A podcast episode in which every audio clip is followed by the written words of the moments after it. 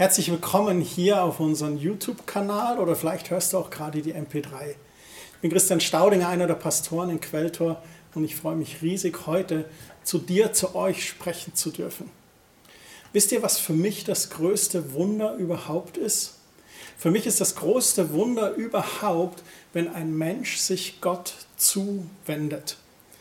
Wenn das Herz des Menschen erkennt, ich lebe ohne Gott, und ich lebe in Sünde und ich brauche aber Gott in meinem Leben.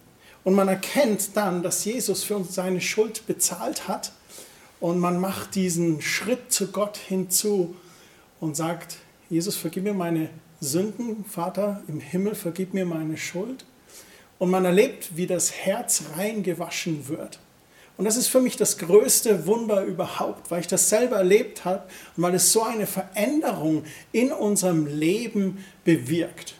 Alle Angst, alle Schuldgefühle, auch alle Scham, die damit verbunden sind, die werden reingewaschen und weggewaschen. Und das ist für mich das größte Wunder auf Erden. Die, Bibel, die Bibel bezeichnet das, als dass ein Mensch von neuem geboren wird. Und Gott verwandelt da unser Herz es gibt eine Stelle im Alten Testament, die beschreibt es folgendermaßen. In Ezekiel 36 im Vers 26 und 27, da heißt es, ich will euch ein anderes Herz und einen neuen Geist geben. Ich nehme das versteinerte Herz aus eurer Brust und gebe euch ein lebendiges Herz.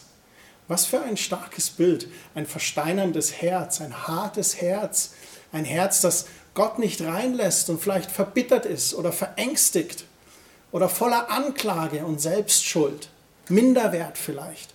Und dieses Herz nimmt Gott, wenn wir es ihm anvertrauen, und er macht es lebendig. Er macht es weich, er nimmt alle Härte weg, er nimmt alle Angst weg, alle Schuld, alle Bitterkeit. Und aus dem Minderwert wird ein Selbstwert, eine neue Identität. Dieses Angebot der Herzensveränderung, das gilt für jeden. Jesus selbst hat in Johannes 3:16 gesagt, denn so hat Gott die Welt geliebt, dass es einen eingeborenen Sohn gab, damit jeder, der an ihn glaubt, nicht verloren geht, sondern ewiges Leben hat. Da ist ein wichtiges Wort drin, das ist sehr, sehr klein und das heißt jeder. Das heißt, es gibt keine Ausgrenzung. Es gibt keine Schuld, die zu groß ist oder keine Scham, die zu groß ist oder kein Herz, das zu hart ist, mit dem Gott nicht klarkommen würde. Jeder, der an ihn glaubt, darf es erfahren, dass das Herz eine Veränderung erfährt. Und das geschieht, wenn wir ganz ehrlich sind zu Gott. Wenn wir sagen, ja Gott, ich brauche dich.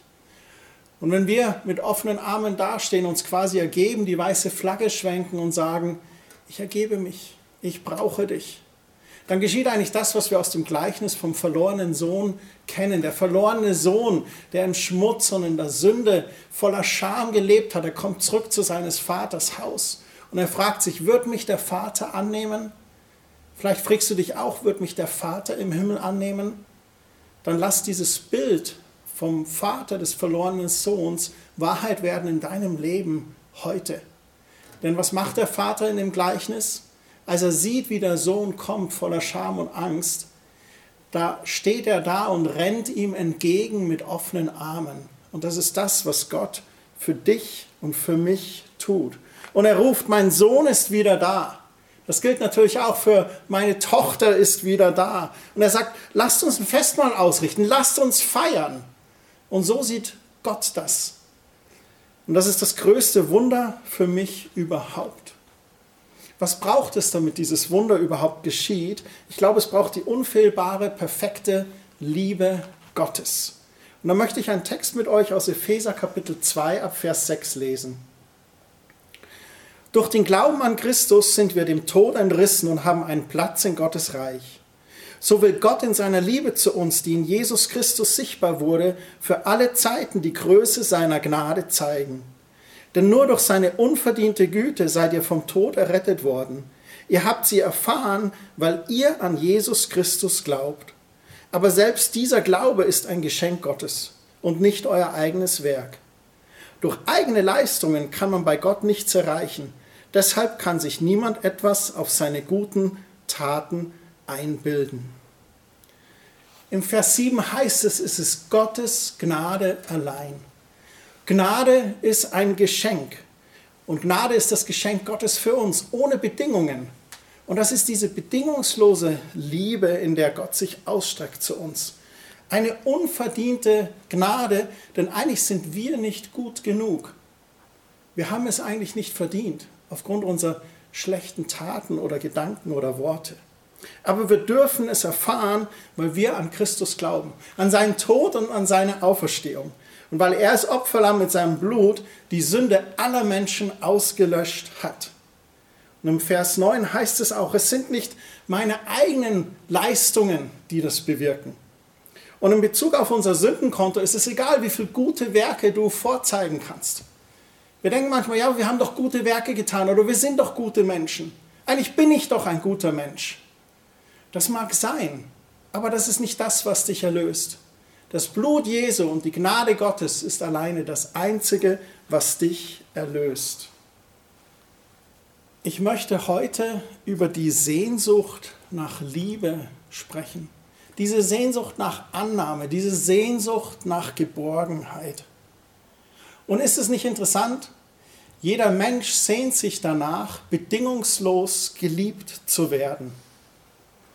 Doch nur wenige Menschen sehnen sich danach, selbst bedingungslos zu lieben. Wie lernt man zu lieben?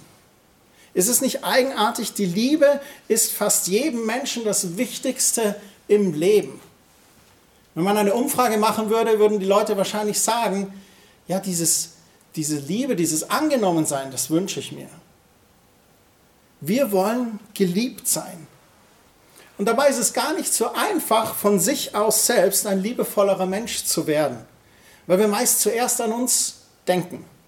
Vielleicht aus Überlebensinstinkt, aber vielleicht auch einfach aus purem Egoismus. Lieben lernt man nicht in der Schule oder bei Wikipedia oder bei Google. Lieben lernen, das geht am besten bei Jesus.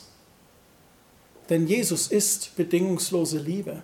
Er ist der Meister der Liebe. Und wenn es einen gibt, der weiß, wie es geht, dann ist das er. Liebe bedeutet, den anderen höher zu achten als sich selbst. Es bedeutet, den Nächsten zu lieben, wie sich selbst sogar heißt es. Das bedeutet, dass wir unser eigenes Ego auch mal an zweite Stelle setzen. Zu lieben bedeutet auch zu vergeben. Selbst wenn der andere noch gar nicht dazu bereit ist. Und vielleicht gibt es eine Situation, wo du sagst, das kann ich nicht vergeben, das hat so wehgetan. Oder vielleicht sagst du sogar, diese Unvergebenheit, dieser Hass, dieses Festhalten am Schmerz, das gibt mir die Kraft und die Energie, um weiterzuleben. Aber weißt du was? Genau das Gegenteil ist der Fall. Wir denken, wenn wir an dem Hass, an dem Schmerz festhalten, dass es uns motiviert, weiterzugehen. Es mag sein, dass es kurzfristig ein Motivator ist, aber am Ende des Tages wird es dich auffressen der Hass wird sich festsetzen. Die Unvergebenheit wird wie eine Kette an deinem Fuß sein. Und ich wünsche dir, dass du frei bist und lernst zu vergeben, selbst wenn der andere nicht bereit dazu ist. Zu lieben bedeutet auch Nähe zuzulassen und Nähe zu schenken.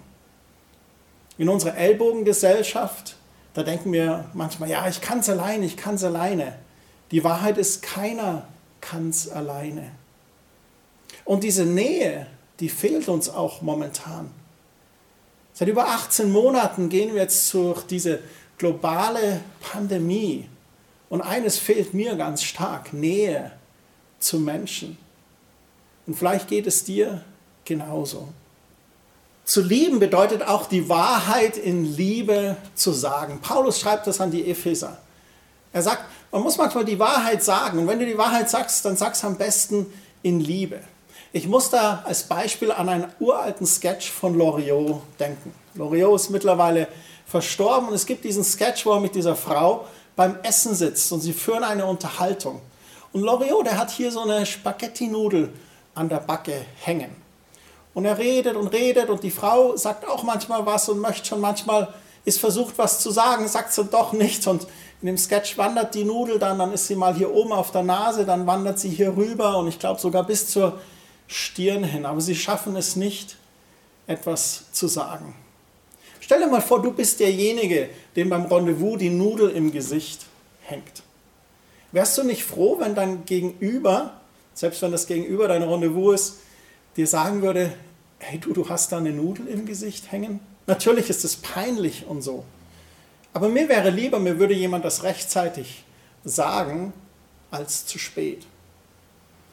Und so ist das ein Beispiel, wo es gut ist, die Wahrheit in Liebe zu sagen. Wärst du nicht dankbar, wenn dir jemand Bescheid geben würde? Liebe bedeutet auch, dem Mitmenschen gegenüber gnädig zu sein, mal einen Neubeginn zu schenken, wo jemand was verbockt hat. Das zur Aussprache zu bringen und dann aber zu sagen, hey, okay, das ist geklärt, schwamm drüber, das ist jetzt Vergangenheit, ab heute Neustart.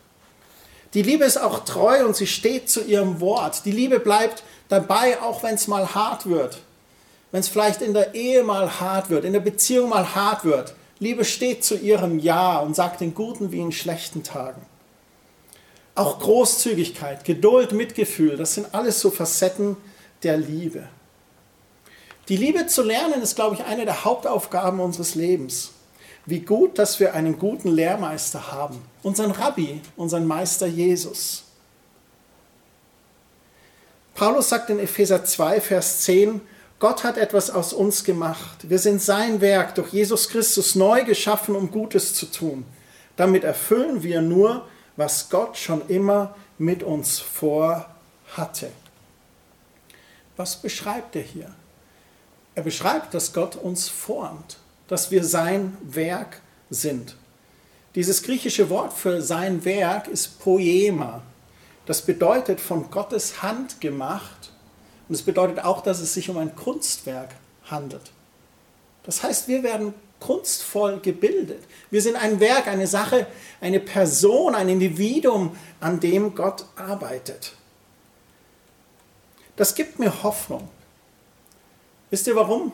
Denn es bedeutet, dass Gott an mir am Arbeiten ist. Und wenn es Gott ist, dann vertraue ich ihm vom ganzen Herzen, weil ich weiß, die Sachen, an denen Gott arbeitet, die werden gut, die nehmen ein gutes Ende. Eines von Gottes Hauptzielen, die er an uns arbeitet, ist auch die totale Offenbarung seiner unfehlbaren, bedingungslosen Liebe. Wenn wir dieser Liebe erlauben, in unser Leben zu kommen, dann wird einiges umgekrempelt. Das ist wie wenn du bei einem Rechner ein neues Software-Update fährst oder auf deinem Notebook ein neues Betriebssystem-Update installiert, das Dinge einfach besser macht wie vorher. Ich bin mit einem 486er groß geworden vor einigen Jahrzehnten. Meine Güte, hat das lange gedauert, bis man mal ein Foto irgendwo per E-Mail verschickt hatte oder überhaupt ein Foto in den Rechner geladet hat oder mal Daten kopiert hat. Heute machen wir das mit Gigabytes und Terabytes mittlerweile und ich habe manchmal das Gefühl, das geht schnapp, schnapp so schnell. Wie ist es geschehen? Durch ein Update.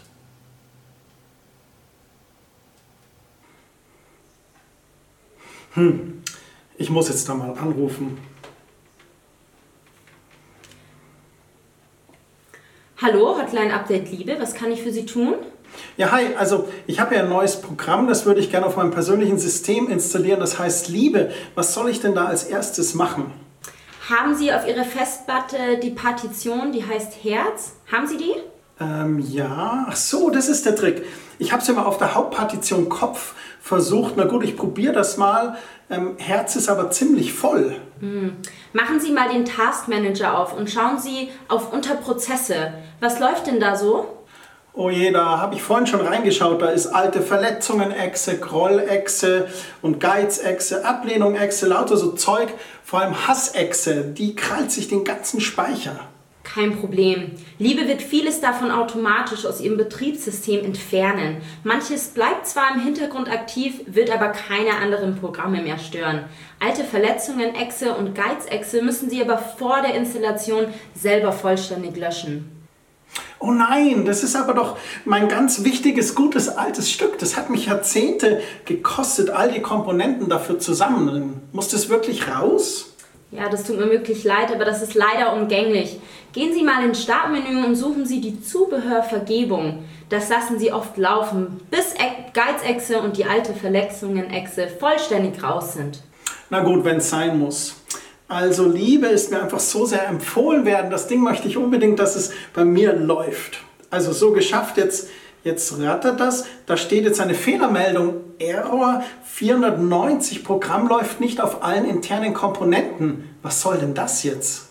Das ist nichts Schlimmes, es ist ein altbekanntes Problem. Es bedeutet, dass Liebe für externe Herzen konfiguriert ist, aber auf ihrem eigenen ist es noch nicht gelaufen.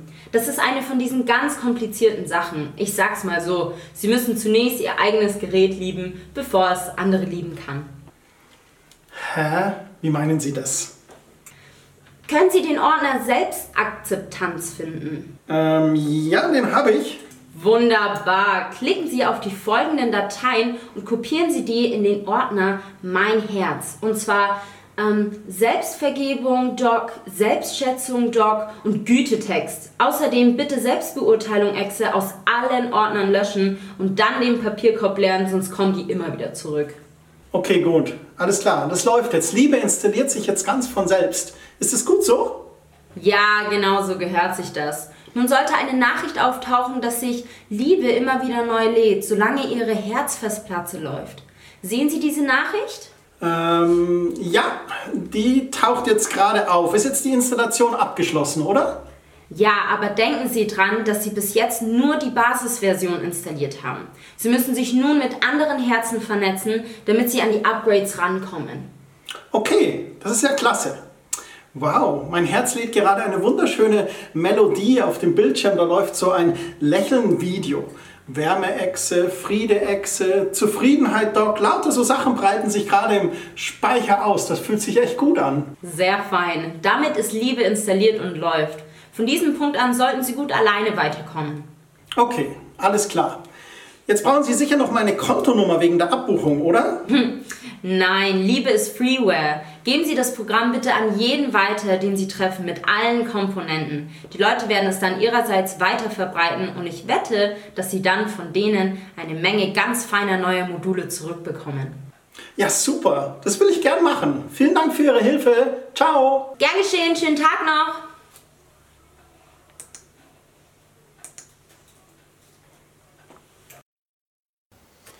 Was für ein geniales Beispiel.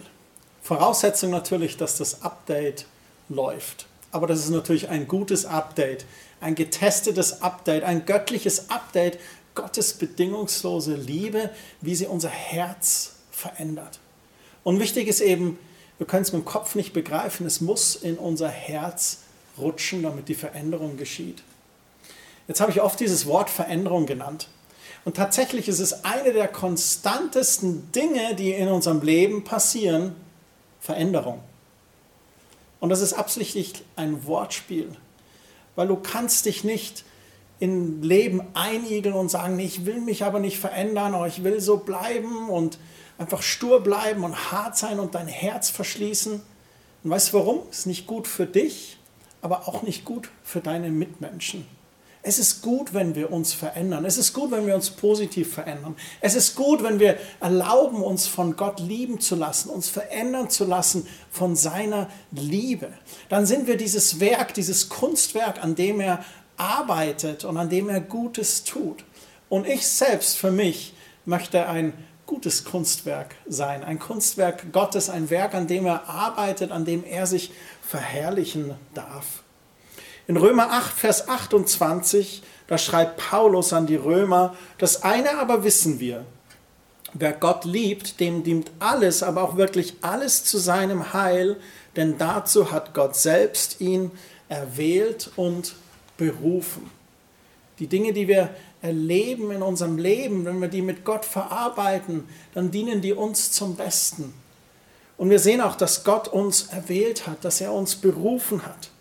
Vers 29 heißt es dann, wen Gott nämlich auserwählt hat, der ist nach seinem Willen auch dazu bestimmt, seinem Sohn ähnlich zu werden, dem ersten unter vielen Brüdern. Jesus ist der Erste, der von den Toten auferstanden ist und er hat durch sein Blut den Preis bezahlt, damit wir auch ewiges Leben haben dürfen. Das heißt, eines Tages, selbst wenn wir von dieser Erde ableben, werden wir eines Tages in der Ewigkeit auferstehen zum ewigen Leben. Und deswegen heißt es, Jesus ist der Erste unter vielen Brüdern und natürlich auch Schwestern. Er ist uns vorausgegangen. Und er hat nach seinem Willen uns bestimmt, ihm immer ähnlicher zu werden. Gott hat das bestimmt, dass wir Jesus immer ähnlicher werden. Dieses griechische Wort, das dort benutzt wird, heißt sumorphizo. Das heißt, etwas so umzugestalten, dass es etwas anderem dauerhaft ähnlich wird. Das heißt, eine Umgestaltung, die nicht wieder rückwärts läuft, sondern so bleibt. Ist das nicht stark? Wir dürfen Jesus immer ähnlicher werden und dürfen dann auch so bleiben, seinen Charakter immer mehr in unserem eigenen Charakter erkennen.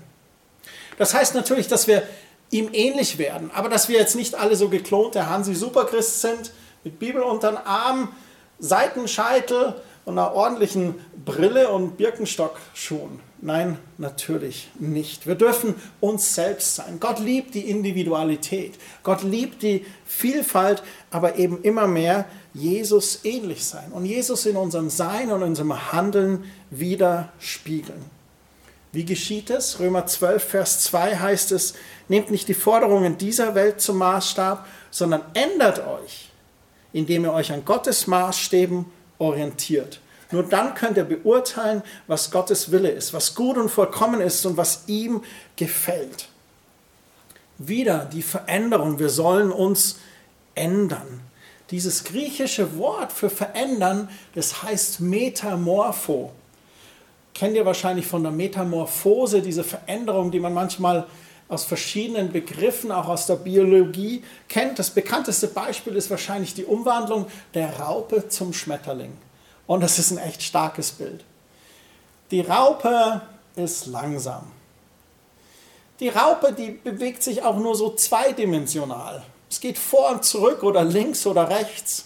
Vielleicht mal den Baum auch hinauf, den Ast entlang, das Blatt entlang, aber es ist alles relativ langweilig. Und die Raupe schaut auch nicht besonders toll aus, ehrlich gesagt, auch wenn es ein paar besondere Exemplare gibt. Aber dann die Metamorphose, dieses Erstaunliche, wo die Raupe sich verändert und auf einmal aus dem Kokon der Schmetterling kommt. Wow, und was für eine Veränderung ist das? Auf einmal breitet er die Flügel aus, lässt die trocknen und diese Farbenpracht, diese Farbenvielfalt.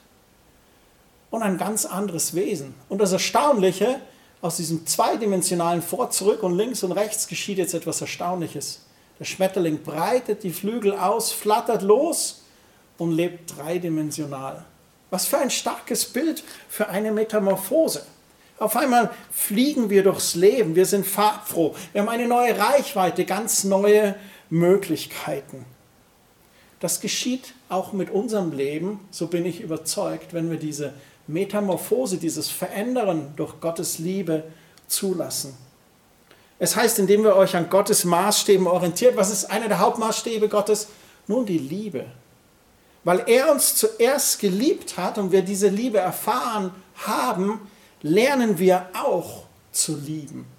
Er zeigt uns, was es bedeutet zu lieben. Und da, wo ein Herz vorher hart oder von Hass erfüllt war, lernt es weich zu sein, Empathie zu zeigen. Er nimmt uns auch die Minderwertigkeit und schenkt uns Selbstwert. Seine Liebe nimmt unsere Angst und wir dürfen Vertrauen entwickeln. Und er nimmt unseren Hass und verwandelt den in Liebe. Ich möchte aus der neuen Genfer Übersetzung vorlesen aus dem Philipperbrief. Das finde ich ganz stark. Hört euch das mal an. Philippa Kapitel 1 ab Vers 3. Da schreibt Paulus an die Philipper und er sagt, jedes Mal, wenn ich im Gebet an euch denke, danke ich meinem Gott für euch alle. Ja, ich bete ständig für euch und ich tue es mit großer Freude, weil ihr euch, seit ihr an Christus glaubt, für das Evangelium eingesetzt habt. Vom ersten Tag an bis heute. Ich bin überzeugt, dass der, der etwas so Gutes in eurem Leben angefangen hat, dieses Werk auch weiterführen und bis zu jenem großen Tag zum Abschluss bringen wird, an dem Jesus Christus wiederkommt. Er wirkt an dir und er wirkt an mir. Und seine Liebe formt und verändert uns zu einem wunderbaren Werk. Im Vers 9 heißt es dann weiter. Paulus spricht über seine Gebete und er sagt, das ist meine Bitte an Gott, dass er eure Liebe, verbunden mit der rechten Erkenntnis und dem nötigen Einfühlungsvermögen, immer größer werden lässt. Das ist sein Gebet. Er bittet darum, dass Gottes Liebe immer größer in uns wird. In den Philippern natürlich. Aber wir können das auch für uns beten. Und das war mein Gebet in der Vorbereitung für diese Predigt für euch. Ich bete, dass seine Liebe in euch immer größer wird. Warum? Weil ich weiß, dass seine bedingungslose Liebe so eine starke verändernde Kraft ist, die das Wunder bewirkt, Herzen zu verändern. Dann schreibt er weiter hier, dann werdet ihr in allem ein sicheres Urteil haben und werdet ein reines, untadeliges Leben führen, bereit für den Tag, an dem Christus wiederkommt. Durch ihn, Jesus Christus, wird euer Tun von dem geprägt sein, was gut und richtig ist, zum Ruhm und zur Ehre Gottes. Wenn wir Gottes Liebe in uns haben, dann können wir uns ein gutes Urteil bilden. Dann werden wir gute Dinge tun. Und das ist eigentlich, wie es sein sollte. Wir müssen nicht gute Werke tun, um ihm wohlzugefallen. Nein, wir dürfen mit all unserer Scham und Schuld zu ihm kommen, ihn um Vergebung bitten und seine Liebe erfahren. Und seine Liebe motiviert uns dann, gute Dinge zu tun. Mein Gebet für euch, ich habe es schon gesagt, ist, dass Gottes Liebe immer größer in euch wird. Wie geschieht das? Nun ganz einfach lass dich lieben von Gott. Erlaube ihm, dich zu lieben. Das geschieht hauptsächlich durch Gebet. Zeit mit Gott. Und Gebet ist nicht nur Monolog, Gebet ist Dialog. Gebet bedeutet, du darfst Gott sagen, was dir am Herzen liegt, was in deinem Herzen abgeht, wo vielleicht Verletzung ist, wo Unvergebenheit ist, wo du seine Hilfe brauchst, wo du sagst, ich möchte vergeben, aber es fällt mir so schwer, hilf mir Gott. Und dann bedeutet es aber auch stille zu sein und auf Gottes leise Stimme zu hören und zu sagen, Gott, was möchtest du mir sagen? Und ich habe es so oft erlebt, dann kommt mir ein Wort oder ein Gedanke Gottes, der mich tröstet, der mir hilft, der mir Richtung gibt.